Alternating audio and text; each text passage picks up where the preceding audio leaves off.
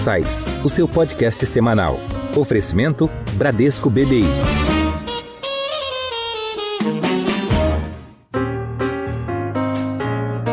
Olá, bem-vindos a mais um episódio do Insights, o seu podcast semanal com ideias que provocam um novo jeito de pensar. Eu sou a Priscila Forbes e hoje nós vamos conversar com a Amaro. 100% carbono negativo, retail tech, marca própria, marketplace verticalizado, curadoria e ESG.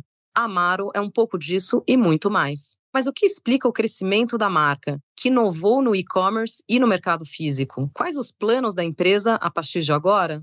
Para saber mais sobre o conceito da empresa e sua visão de ESG, convidamos o CEO e fundador da Amaro, Dominique Oliver. Dominique, seja super bem-vinda ao Insights. Obrigado pelo convite, Priscila. E quem vai participar dessa conversa hoje conosco é o banker responsável por consumo e varejo no Bradesco BBI, o Rafael Dota. Dota, bem-vindo ao Insights. Obrigado, Pri. Muito bacana participar desse bate-papo com você. Dominique, obrigado por aceitar nosso convite. Uma honra recebê-lo aqui no Insights. Legal. Então, começando aqui, Dominique, a Amaro foi criada há 10 anos, né? E ela já tem 18 guide shops em 10 cidades e mais de 500 marcas parceiras, né? Além da própria marca Amaro. Então, queria que você contasse aqui para os ouvintes do Insights um pouco sobre a história da Amaro, a atuação dela e também explica um pouco para os ouvintes o que são essas guide shops. Claro, claro, vamos lá. A Amaro vai fazer 10 anos em dezembro. Então, fun fact, a gente enviou nosso primeiro pedido no 12 de dezembro de 2012. Vai ser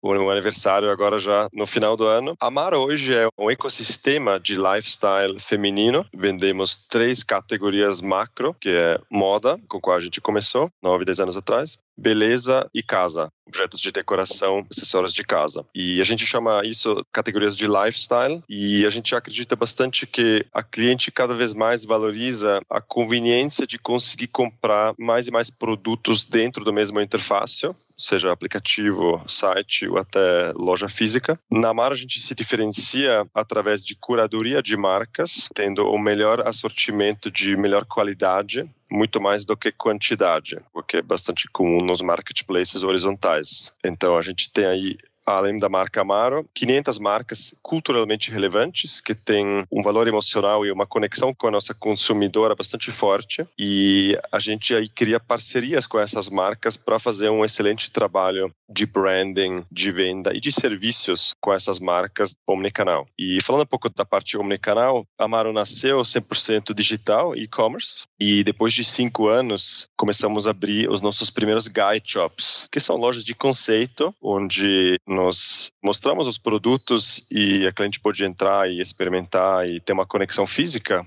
com o nosso mundo e hoje já estamos com 18 desses gadgets, dessas lojas, em 12 cidades, e isso está em torno de 30% do nosso faturamento, que já foi para o formato novo que nós temos, que são lojas bastante grandes, de 1.500 metros. Tem uma experiência incrível lá de conseguir, de fato, experimentar todos esses produtos e descobrir categorias e marcas que talvez as pessoas ainda não têm tanta familiaridade. Existe estoque nessas guide shops ou a ideia realmente é que a cliente possa ter uma experiência visual e tátil, né, sentir o tecido da roupa ou provar algum item, ela sai da loja carregando o produto na sacola ou ela encomenda ali no guide shop e recebe em casa? Hoje em dia ela pode sim sair com a sacola. Então a gente tem estoque local em todas essas lojas e até foi uma mudança nos últimos dois anos porque originalmente o conceito nosso era de um showroom B2C onde era apenas possível experimentar o produto e fizemos toda a entrega através da nossa infraestrutura de logística do e-commerce. Agora a gente tem estoque local e como as lojas são bastante grandes, não né, falei uns 1.500 metros, a gente usa esse estoque em cada cidade para fazer a entrega last mile para a casa da cliente. Então, se você mora em Recife, em vez de esperar cinco dias para seu pedido chegar, a gente te entrega no mesmo dia para pedidos feitos online usando o estoque da loja na cidade. Em Foco. Dominique Amaro é uma plataforma nativa digital, ou seja, desde o início, e-commerce é o foco aqui da companhia. Com a pandemia, enquanto outras companhias precisaram desenvolver o online ou até, enfim, acelerar uma estratégia que já tinha sido iniciada, a Amaro ela já estava estrategicamente posicionada. Você poderia dividir aqui um pouco com nossos ouvintes como é que foi plano de ação e foco da Amaro enquanto seus concorrentes precisaram aqui mudar drasticamente a rota? Enfim, vocês aqui já estavam posicionados, imagino que outros desafios acabaram aqui se colocando à frente da companhia. Sim, a pandemia, acho que para todo mundo foi uma mudança enorme. Para nós não foi nada diferente. Acho que de fato, como a gente começou puramente online, todos os nossos processos, a nossa jornada da cliente, os sistemas e acho que toda a experiência já foi muito assertiva, não? A gente opera hoje e faz um tempo já com NPS, um Net Promoter Score de 80, por volta de 80. Uma vez que as primeiras semanas aí da pandemia passaram e todo mundo ficou um pouco em choque comprando produtos mais básicos aí de comida, que seja, começou a aumentar bastante a demanda e a gente conseguiu ver claramente uma mudança e um aumento de clientes novos testando a Amaro, fazendo a primeira compra. Então a gente gente teve volumes muito altos e, por consequência, também muitas perguntas no nosso saque. Acho que uma cliente talvez que ainda estava experimentando e-commerce pela primeira vez. Então foi um momento bastante intenso aí, acho que é o segundo semestre de 2020, início de 21, onde a gente precisava contratar mais pessoas para o nosso saque. Tudo era remoto, não? mas recebemos muitas dúvidas e perguntas sobre coisas relativamente básicas. Então a gente usou, por exemplo, as pessoas dentro dos nossos guide shops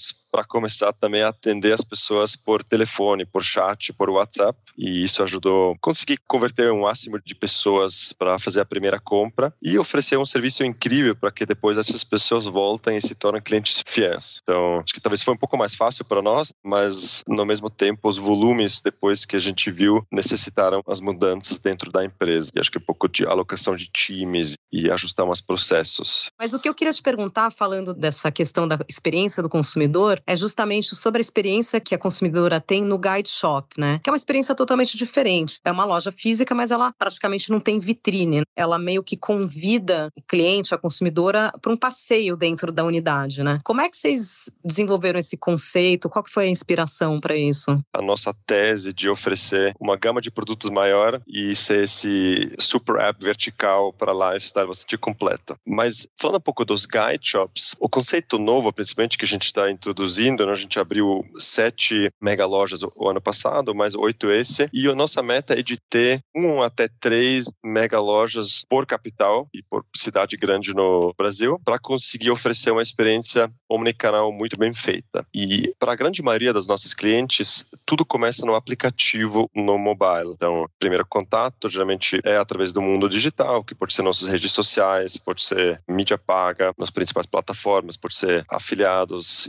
influenciadores conteúdo, etc. Então, muitas pessoas já têm uma certa awareness da marca e vêm para o espaço físico, ou porque eles querem de fato entrar e, e, experimentar os produtos, ou simplesmente passaram lá no shopping e viram, ah, que legal, agora tem uma marca aqui. E falando um pouco da diferença da jornada e da vitrine que você comentou, a gente acredita muito na marca que esse mundo de lifestyle e de consumo deveria ser um mundo mais leve, mais divertido, mais transparente e falando muito mais de propósito e de onde esses produtos vêm. Então, nesse sentido, também acho que toda a arquitetura e jornada desses gadgets reflete isso. São lojas super amplas, muito bem iluminadas, quase não tem vitrine, ou seja, você já está quase entrando sem perceber. E a gente quer que as pessoas simplesmente se divertindo e experimentando produtos. E acho que todo o jeito de como a gente aborda os clientes também não é essa coisa de tentar vender algo na hora. A gente quer muito mais influenciar as pessoas e criar uma conexão com a marca. Então, as nossas vendedoras, eles são internamente chamados de influenciadoras. Os KPIs que eles têm para otimizar vão muito além de venda, de fato de entregar um serviço muito muito bem feito, processar uma devolução, de explicar como a Mara funciona, etc. E acho que depois até nas provadoras, onde você pode entrar e é uma experiência super gostosa, tem os iPads para você conseguir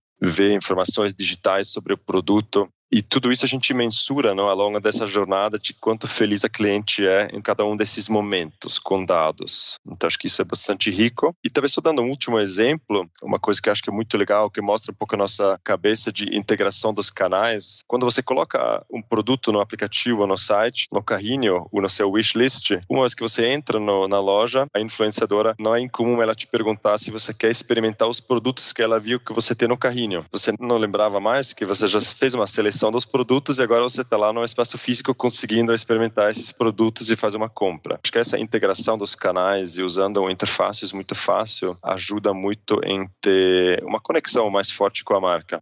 É, Dominique, a gente sabe que ESG é muito presente na Amaro. A Pri comentou aqui no início que a companhia ela é 100% carbono negativa. Então, dentro desses critérios, a gente nota uma preocupação muito grande com sustentabilidade. Você poderia comentar um pouco mais com a gente sobre essa preocupação e qual que é a ambição da Amaro nessa frente? Com certeza. Acho que a boa notícia é que o time Amaro é muito jovem, um microcosmo de Gen Z e Millennials. Então, acho que muito dessas questões de ESG, que talvez em empresas mais estabelecidas, vem muito do ponto ponto de vista do Investor Relations, do conselho, acho que numa empresa como a Amaro, eles nascem muito na base, nas preocupações. Então, acho que a gente viu uns, uns cinco anos atrás, não? em todos os cantos da empresa as pessoas começando a se preocupar mais com isso, desde ah, por que a gente está usando copo de plástico na fonte de água no escritório? Por que a gente tem sacolas de plástico virgem para embalar nossos produtos de moda? Porque na logística a gente tem essas caixas enormes que às vezes recebe um produto pequeno e tem um monte de espaço vazio. Enchimento, então, né? É... com enchimento de papelão na caixa. E, e um monte de outras coisas, obviamente para nós, parte de moda, matéria-prima, etc.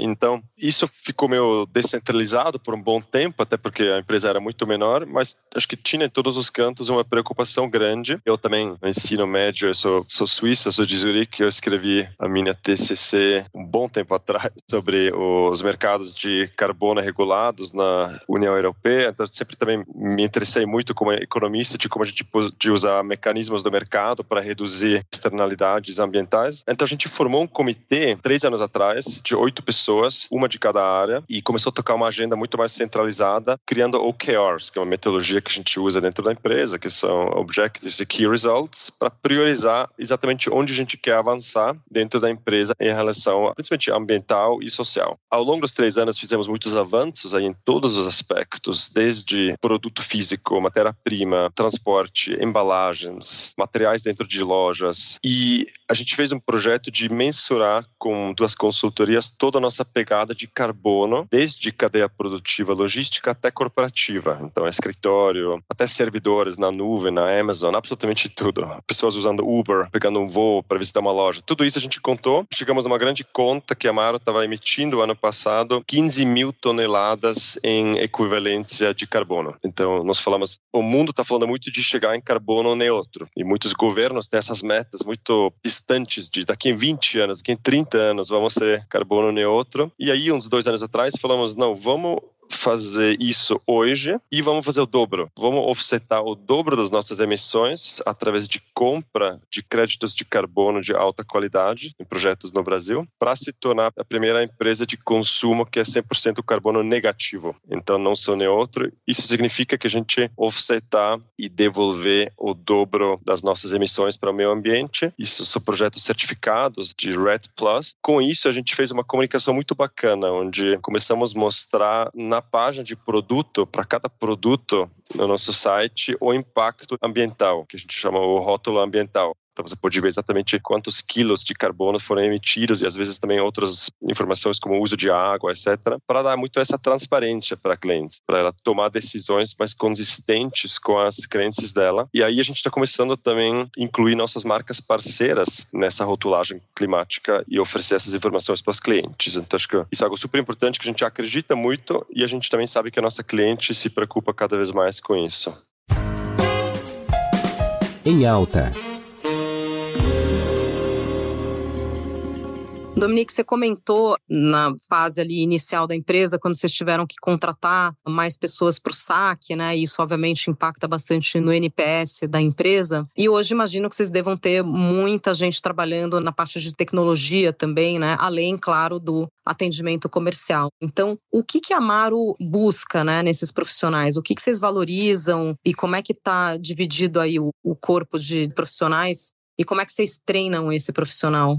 Hoje temos na empresa 800 funcionários, 300 desses são, por falta de um termo melhor, corporativo. Então, é tudo que tem a ver com, acho que as funções principais da empresa que não seja logística, saque e lojas. Então, 300 corporativo, 500 uh, nessas outras três funções. E é uma empresa bastante jovem, com acho que pessoas que vem de principalmente ramo digital, startups, empresas de tecnologia. Acho que um terço dessas 300 corporativo tem a ver com tecnologia e dados e produto digital, que acho que mostra um pouco de como a gente pensa sobre até alocação de, de recursos. E a gente busca muito pessoas que são tem um foco na cliente, uma cabeça de dono, gosta muito de crescimento e mudanças, que não se incomodam com isso, e colaborativos que acho que talvez seja cada vez mais o mais importante de todos, conquistar em time. E acho que temos hoje uma cultura super bacana de as pessoas têm muito paixão de trabalhar na Amaro e tem muito uma cabeça de dono. Também temos um, um programa de equity, não, de, de stock options, onde as pessoas podem ao longo de tempo ganhar e se tornar sócios da empresa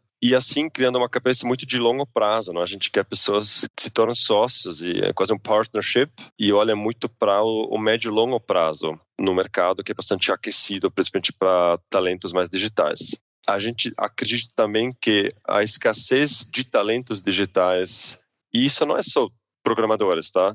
Desenvolvedores, também são todas as outras funções digitais de marketing, analytics, absolutamente tudo, mídia social, tudo, que a gente busca cada vez mais pessoas na fase inicial da carreira, principalmente estágio, e contratar pessoas em massa para conseguir depois promover essas pessoas, desenvolver e eles se tornando líderes dentro da empresa. Obviamente você sempre vai ter lá um, um churn não, dessas pessoas, mas a gente acha que cada vez mais é importante que cada empresa faz o trabalho de desenvolver e educar pessoas jovens na base em vez que todo mundo contratado outro. Não? Isso simplesmente não funciona mais e acho que essas conversas entre CEOs, por exemplo, na Endeavor, que eu sou empreendedor Endeavor, é um dos maiores assuntos. Não? Vamos parar de roubar um do outro o tempo inteiro porque isso é um zero-sum game, não funciona. E eu acho que as empresas grandes com eh, recursos também deveriam fazer cada vez mais isso. Isso é nossa cabeça para o mercado. Infelizmente, hoje o Brasil compete cada vez mais no nível global de talentos, principalmente para desenvolvedores. Então não é incomum a gente perder pessoas para fora. Canadá, Alemanha, Portugal e com o câmbio onde ele está, infelizmente nenhuma empresa brasileira pode ser competitiva com esses talentos. Então acho que a gente tem que fazer um esforço muito grande para educar as pessoas aqui no mercado e promover eles dentro de casa. Embora a economia esteja enfrentando aqui desafios enormes, né? Seja aqui no Brasil ou lá fora, a gente tem um cenário de inflação, né? Que pode afetar aqui diretamente o negócio, né? E é um tema não só local, mas global. Mas o que a gente nota aqui é que a Amaro ela continua crescendo. Como é que você vê aqui, Dominique, os próximos passos? E acho que mais do que isso, né? Onde que você quer levar a Amaro? Nós temos uma ambição muito grande de tornar a Amaro, acho que o player dominante para lifestyle feminino com propósito no Brasil. A gente fala muito de relevância cultural, de qualidade sobre quantidade, de curadoria e excelência em serviço. Acho que todo esse mundo para qual a gente ficou conhecido, isso é uma proposta de valor muito forte que nos permite crescer com qualidade, de ter cada vez mais os melhores parceiros de marcas trabalhando conosco. E isso cria um, um certo moat, né? uma certa defensibilidade no nosso modelo. E acho que a nossa expansão ela vai continuar sendo bastante omnicanal. Então, obviamente, o online cresce 25% por ano no Brasil, mas a gente é muito subpenetrado no varejo físico, não? Hoje a gente tem muito mato alto para lá ter mais e mais mega lojas no país para entregar uma experiência incrível fisicamente, mas também fazer last mile, entrega instantânea e toda a parte de reversa muito bem feita. Então, nesse sentido, acho que a gente está muito focado nos próximos três anos em autocrescimento, atrair os melhores talentos e se tornar uma empresa com muito mais musculatura e lucratividade. Com uma empresa que não tem capital aberto, acho que isso também nos permite, às vezes, de tomar decisões de bastante longo prazo e de fazer what's right para a empresa e, e, não sempre se preocupar com tri hoje, né? Acho que isso é uma certa vantagem que a gente tem. Deixa eu te fazer mais uma pergunta, né? A Arezo, aqui em 2020, com a aquisição da reserva, entrou não só em vestuário, mas abriu uma avenida de crescimento aqui também no público masculino. Dentro da sua estratégia, acho que está super claro aqui o foco em feminino, mas você imagina num longo prazo a Amaro atendendo aqui também ou criando uma vertical aqui para o público masculino ou realmente sua missão aqui é servir aqui e apoiar só o público feminino no Brasil? Por enquanto estamos focados no feminino, a gente tem infantil, mas a gente não faz masculino ainda, não está nos nossos planos. Quem sabe, num futuro um pouco mais distante, fazer isso bem feito, obviamente usando todo o nosso, nosso back-end de tecnologia, marketing, logística e etc. Mas a gente acha que nosso mercado, a gente fala aqui de moda, beleza, casa, de 450 bi de reais de total addressable market. Então, temos muito mato alto aí nas próximos próxima década, vai. Dominique, você falou muito sobre um dos diferenciais da Maru ser a, justamente essa curadoria, né, que preza mais pela qualidade do que pela quantidade, né? Então, menos, vamos dizer, menos SKUs, né, menos itens, mas itens bem selecionados e de marcas conhecidas, né? Hoje são eh, cerca de 500 marcas parceiras. Você quer comentar um pouco sobre essas parcerias, marcas novas que estão chegando aí no ecossistema? Com certeza. A gente hoje tem dois tipos de clientes na Mara, não? que são os CPFs e os CNPJs, que são as nossas marcas parceiras, que em outros lugares, em marketplace, você chama de sellers. Acho que na Mara eles têm um papel muito mais importante que isso, simplesmente ser um seller, porque nós trabalhamos sempre direto com as marcas, os grupos.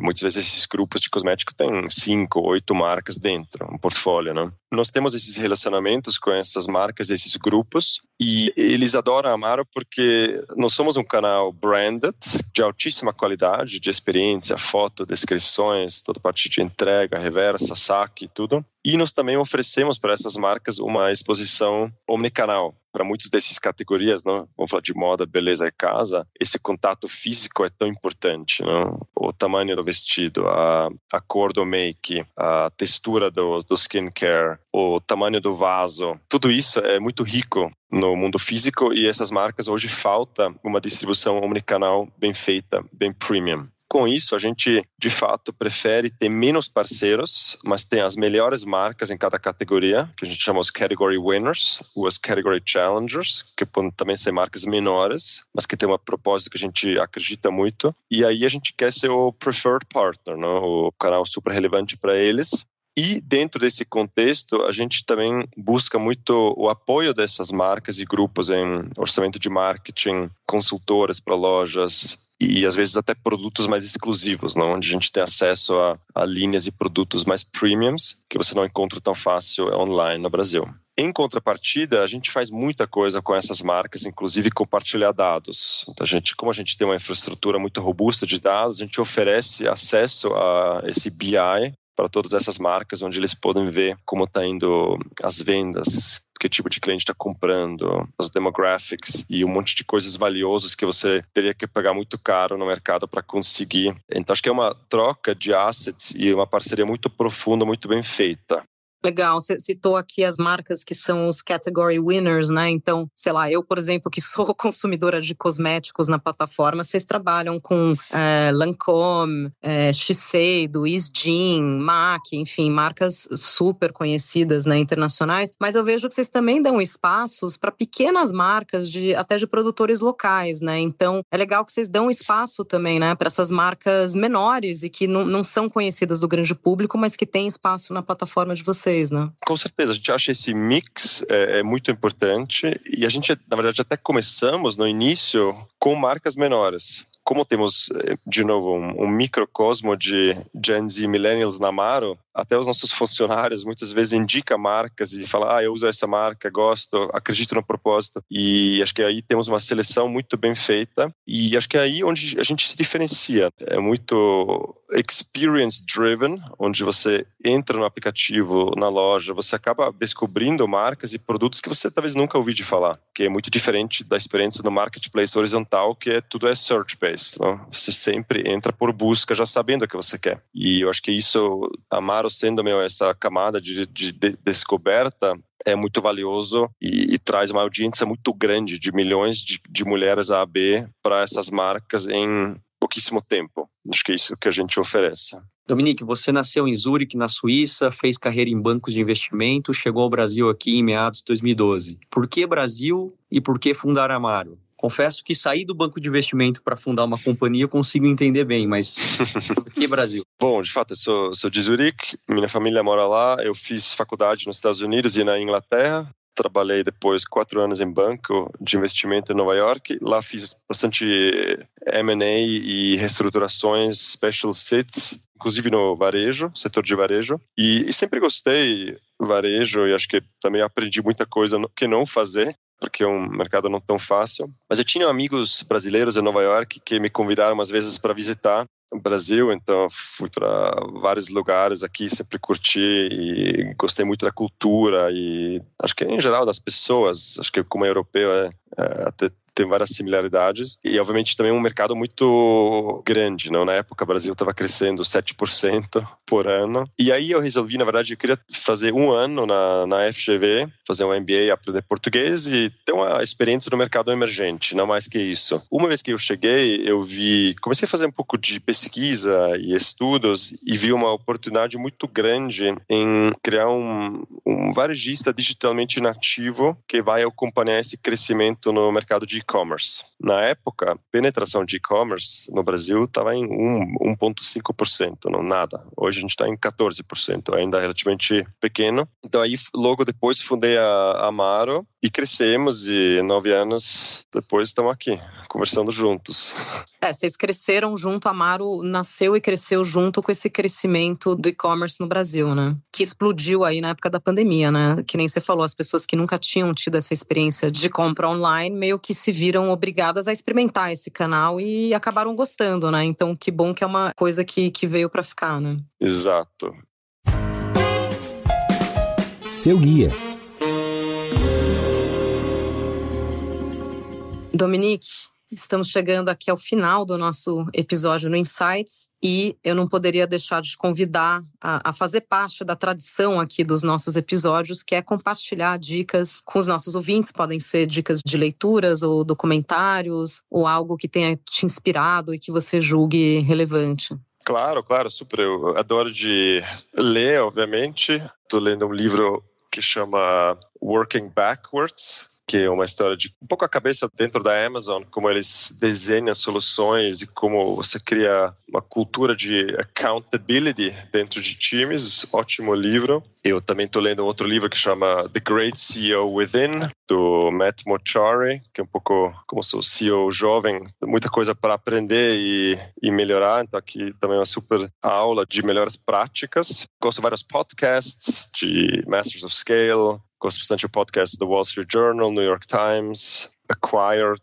ótimo podcast. Ah, tem vários, infinito quase. Você pode uh, colocar o Insights nessa sua lista de podcasts. Insights, também. obviamente. The Daily Stoic também, que, quem gosta de Marcus Aurelius, ótimo. Estoicismo, né, Marcos Aurelius. Ótimo. E aí, séries também, adoro Peaky Blinders, Billions, Startup, Chernobyl, ótima série, inclusive nos tempos atuais. Queen's Gambit, The Morning Show, The Last Dance com Michael Jordan, ótima série também. Bom, infinito, muita coisa. Pouco tempo e muitas coisas boas. Ótimas dicas. Dota, agora vou pedir para você compartilhar sua dica aqui com os ouvintes. Bacana, Pri. Um livro que eu li recentemente que eu achei muito bacana, se chama Ikigai, Os Segredos dos Japoneses para uma Vida Longa e Feliz. Então, o tema central do livro é longevidade. Achei muito bacana. Os atores, eles vão até Okinawa, que é uma ilha japonesa que tem uma população centenária. Até onde eu me lembro aqui, é aonde as pessoas com maior longevidade do mundo vivem. E eles reúnem nesse livro aqui todos os hábitos e a rotina dessas pessoas que vivem na ilha. Então, Então, é um livro super simples, não traz nenhuma receita revolucionária, foge totalmente daquele estilo livro de autoajuda e acho que no final do dia, poxa, foi uma leitura aqui muito bacana aqui. Confesso que coloquei bastante coisa em prática e muitas delas já ficaram para trás. Estou pensando em reler. É, eu já vi esse tema da longevidade em Okinawa em alguns documentários, né? Sempre muito muito citado. Mas Ikigai pode até ter a ver com carreira porque significa propósito, né? Uma junção ali de vocação com propósito, com missão, acaba tocando também um pouco no, no profissional, né? No flow 100%, né? O livro, tema central é buscar entender a longevidade e a conclusão, uma das conclusões é que Ikigai que basicamente, como você mencionou, se a gente pudesse traduzir, talvez seja razão para viver, e que uhum. é a chave para a longevidade. E aí ele coloca junto, enfim, toda a parte de hábitos e rotinas da população da ilha. Então, uma dica aí que fica para os ouvintes. Muito bom, nós conversamos hoje com Dominic Oliver, fundador e CEO da Amaro. Dominic, muito obrigada pela sua participação hoje no Insights. Muito obrigado pelo convite, adorei a conversa, espero que foi útil para os ouvidores. Abraço. Queria agradecer também a presença do Rafael Dota, banker responsável por consumo e varejo no Bradesco BBI. Dota, obrigada pela sua participação. Eu que agradeço, Pri, muito bacana participar aqui com você desse bate-papo. E vocês que nos acompanham já sabem que toda semana tem um episódio novo no seu Insights. Tchau, até a próxima.